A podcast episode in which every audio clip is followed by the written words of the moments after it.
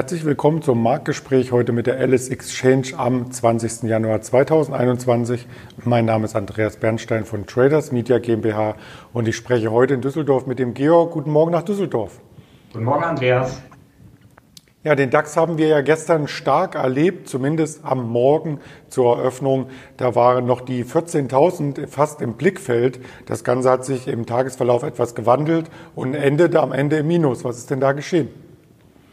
Ähm, ja, genau, Andreas. Wir äh, waren morgens ähm, äh, eigentlich noch sehr, sehr fest im Markt unterwegs. Ähm, es gab den ZDW-Konjunkturindex ähm, gestern Vormittag, der ähm, ja durch einen sehr positiven und auch deutlich besser als erwarteten Erwartungswert, äh, was ähm, die wirtschaftliche Erwartung der Befragten ähm, angeht, äh, ausgefallen ist. Und ähm, das sah zunächst noch ganz gut aus im Tagesverlauf. Dann auch mit der Eröffnung der ähm, US-Börsen äh, sind wir dann so ein bisschen abgebröckelt, äh, möglicherweise auch natürlich äh, im Hinblick auf die anstehende äh, Pressekonferenz, auf die wir gestern Abend hier in Deutschland alle gewartet haben, was die neuen Lockdown-Maßnahmen angeht. Wir haben äh, geschlossenen DAX äh, im Xetra-Handel bei 13.815 Punkten, leichtes Minus von 0,24 Prozent. Im weiteren Verlauf des Abends hat sich dann ein bisschen eine Erholung eingestellt. Wir haben im ähm, N&S DAX um 23 Uhr geschlossen bei 13.859, also ein paar Punkte fester. Heute Morgen mit äh, den Vorgaben aus den USA wieder ein bisschen schwächer, aktuell 13.850 Punkte. Damit könnte die 13.800 weiter im Fokus stehen. Das ist ja die Marke, über die wir auch im letzten Jahr häufig gesprochen hatten, das Februarhoch aus dem letzten Jahr. Also da scheint der Markt ein bisschen magnetisch immer wieder hinzulaufen. Ja, genau. Ähm, wie ja schon oft erwähnt, es bleibt ja ein Spannungsfeld. Ähm, Covid-19, was passiert weiter mit den Lockdown-Maßnahmen? Ähm, dann stehen jetzt ja die Quartalszahlen an. Wir werden gleich auch äh, detaillierter auf ein paar Zahlen eingehen. Die Berichtssaison nimmt da jetzt also voll Fahrt auf und dürfte die nächsten Tage auf jeden Fall eine umkämpfte Marke bleiben, die 13.800. Du hast es schon angedeutet, die Quartalszahlen beschäftigen uns und da gab es nach äh, Wall Street Schluss von einem der großen Technologiekonzerne Zahlen und zwar von Netflix. Ja, genau. Die haben sozusagen den Auftakt gemacht aus der Technologiereihe und ähm, ja, man kann, denke ich, sagen, der Auftakt äh, war auf jeden Fall sehr, sehr positiv. Äh, Netflix ähm, hat äh, Zahlen berichtet. Ähm, bei Netflix schauen ja in erster Linie immer alle Marktteilnehmer auf die Abonnentenzahlen. Die haben erstmalig die Marke von 200 Millionen überschritten. Man hat im vierten Quartal des letzten Jahres noch 8,5 Millionen Abonnenten hinzugewonnen. Äh, dass äh, der Umsatzwachstum sah positiv aus. Man hat hier 20 Prozent äh, zulegen können. Lediglich der ähm, die Earnings äh, per Share waren äh, ein bisschen schlechter, als das Analysten erwartet hatten, äh, was sicher auch dem geschuldet ist, dass Netflix ähm, viel ähm, investiert hat und auch weiterhin muss, um sich auch von der zunehmenden Konkurrenz abzuheben. Aber insgesamt sehr, sehr, sehr positiv alles. Man hat erstmalig wohl im Gesamtjahr des letzten Jahres einen positiven Free Cashflow erreicht. Man überlegt sogar ein Aktienrückkaufprogramm äh, zu äh, lancieren oder aufzulegen. Das wurde zumindest in einem Brief an die Investoren so genannt und die Aktie ja raketenförmig in die Höhe geschossen äh, an der LSX. Äh, wir handeln ja auch nach 22 Uhr noch eine Stunde dort bis 23 Uhr, genau eben für diese äh, Zahlensaison, dass Anleger die Möglichkeit haben, hier auch noch zu agieren. Die Aktie ähm, in der Spitze 13 Prozent ähm, im Plus gewesen, äh, sehr, sehr fest. Und äh, wenn ich das richtig gesehen habe, war das auch für die Aktie ein neues äh, All-Time-High, zumindest in Euro gerechnet. Das klingt stark und Netflix hat schon lang, längst nicht mehr nur die amerikanischen Produktionen im Programm und auch Eigenproduktionen, sondern unter den Top Ten befinden sich auch internationale Genres, unter anderem jetzt eine französische Serie Bridgertown, wenn ich es richtig ausspreche. 63 Millionen Zuschauer schauten seit Anfang Januar hier zu und haben dann auf Platz eins das Damen Gambit ähm, heruntergestoßen, was 62 Millionen hatte. Also das sind äh, Zahlen, die klingen Wahnsinn. Und da fragt man sich, ob man überhaupt noch normales Fernsehen schaut. Wie hältst du das? Ja, also ich bin auch Netflix-Abonnent und ähm, finde das auf jeden Fall eine sehr komfortable Sache und äh, ähm, ja, die Inhalte äh, überzeugen mich zumindest und ähm, offensichtlich auch viele andere Leute, gerade in Q4, wenn man sich die Zahlen da auch nochmal anschaut. Äh, klar, mit den Lockdown-Maßnahmen, die Kinos sind weiterhin oder wieder zu und ähm, ja, bleibt eigentlich nicht so viel über, als äh, sich mal mit einer schönen Netflix-Serie zu vergnügen. Schaust du dann eher das Damen-Gambit oder Haus des Geldes? Ja, da bin ich schon eher bei Haus des Geldes. Richtige Antwort als Händler. Lass uns zum nächsten ähm, Thema kommen, zu Boeing. Da gab es ja ein wenig Bauchschmerzen in den letzten Monaten und nun wieder eine News, die die 737 MAX betrifft.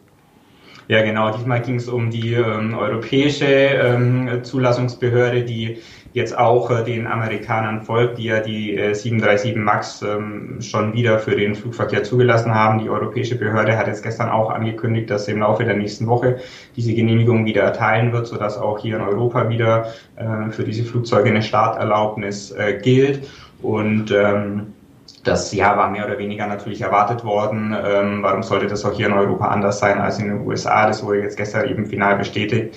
Ähm, aber auf jeden Fall ähm, eine Meldung wert. Äh, ähm, und äh, die Aktie ja, hat sich gestern natürlich äh, im Zuge dieser Meldung positiv entwickelt. Wenn man auf äh, den Chart schaut, den du mitgebracht hast, insgesamt ist es natürlich noch ein verhaltenes Bild, weil natürlich andere Probleme bleiben. Ähm, sprich die große Krise der Luftfahrtindustrie bezüglich äh, Covid-19 ist ja weiter auch äh, ein großes Thema. Und das Chartbild haben wir uns im Hintergrund angeschaut und kommen noch einmal auf das Thema Quartalszahlen zurück. Und zwar haben weitere Banken hier gestern gemeldet. Am Freitag gab es ja schon mit der Citigroup, JP Morgan und Wells Fargo ähm, den Auftakt. Und gestern kamen nun Goldman Sachs und Bank of America hinterher. Was stand denn da in den Büchern? Ja, das war zweigeteilt. Goldman Sachs, ähm, mit denen fangen wir mal an, hat ein sehr starkes Ergebnis präsentiert. Die profitieren äh, von äh, regen Handelsgeschäften an den Aktienmärkten vor allem. Wenn man sich ein bisschen tiefer dort einliest, sieht man im Aktiengeschäft 40 Prozent äh, Zuwachs äh, der Ergebnisse. Insgesamt ist ähm, der Gewinn je Aktie bei 12 Dollar und 08 Cent. Das ist deutlich mehr als von Analysten erwartet wurde. Da ging es nur um 7,45 Dollar, die da erwartet wurden. Ähm, von daher ähm, sehr, sehr starke Zahlen, eben getrieben durch die, das Kapitalmarktgeschäft, durch ein starkes Investmentbanking. Ähm, die Aktie allerdings im Minus äh, gewesen mit dem Schlusskurs 2,3 äh, Prozent. Ich denke, hier kann man vom ähm, Gewinn mit Namen sprechen. Im Vorfeld der Zahlen in den letzten Wochen und Monaten ist die Aktie schon äh, sehr gut gelaufen.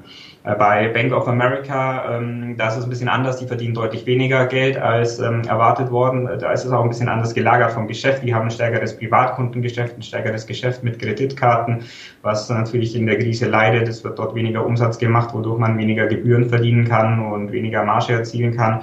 Und ähm, die Erträge sanken hier im Schnitt um 10 Prozent. Und ähm, ähm, ja, auch hier hat sich ein Aktienkurs äh, äh hat sich ein bisschen negativ entwickelt im Zuge dieser eher verhaltenen Zahlen mit einem Minus von 0,7 Prozent am Ende des Tages. Auf Jahressicht konnte Goldman Sachs den Gewinn um 153 Prozent steigern. Also da sind natürlich auch diese ganzen Dinge wie IPOs mit enthalten, weil das natürlich bei der Investmentbank Goldman Sachs eines der Kernelemente ist. Ja, über IPO kommen wir auch zum nächsten Thema und zwar zur SAP und der möglichen Ausgliederung von Qualtrics. Wie geht's da weiter? Das ist eine Herzensangelegenheit für SAP-Anleger. Was gibt's denn da für Neuigkeiten? Ja, es wurden gestern die Pläne etwas konkretisiert. Es soll ja hier ein IPO äh, in den nächsten Tagen oder Wochen äh, stattfinden. Man hat ähm, Unterlagen bei der äh, SEC in den USA eingereicht. Es soll ja ein Listing an der Nasdaq stattfinden. Man hat konkretisiert, dass es eine Preisspanne zwischen 22 und 26 Dollar je Aktie geben soll. Äh, man rechnet also mit einem ähm, Erlös bzw. mit Einnahmen von bis zu 1,28 Milliarden ähm, US-Dollar, die hier äh, SAP bzw. den Aktionären dann zufließen. Und ähm, ja, man kann auch schon, sagen wir mal, sehr konkrete Daten äh, zu diesem Börsengang abfragen. Und äh, das steht also in den nächsten Tagen bevor. Und ähm, ja, es ist, denke ich, nur noch wirklich eine Frage von äh, Tagen, bis es hier dann zu diesem IPO und zu dieser Ausgliederung kommt.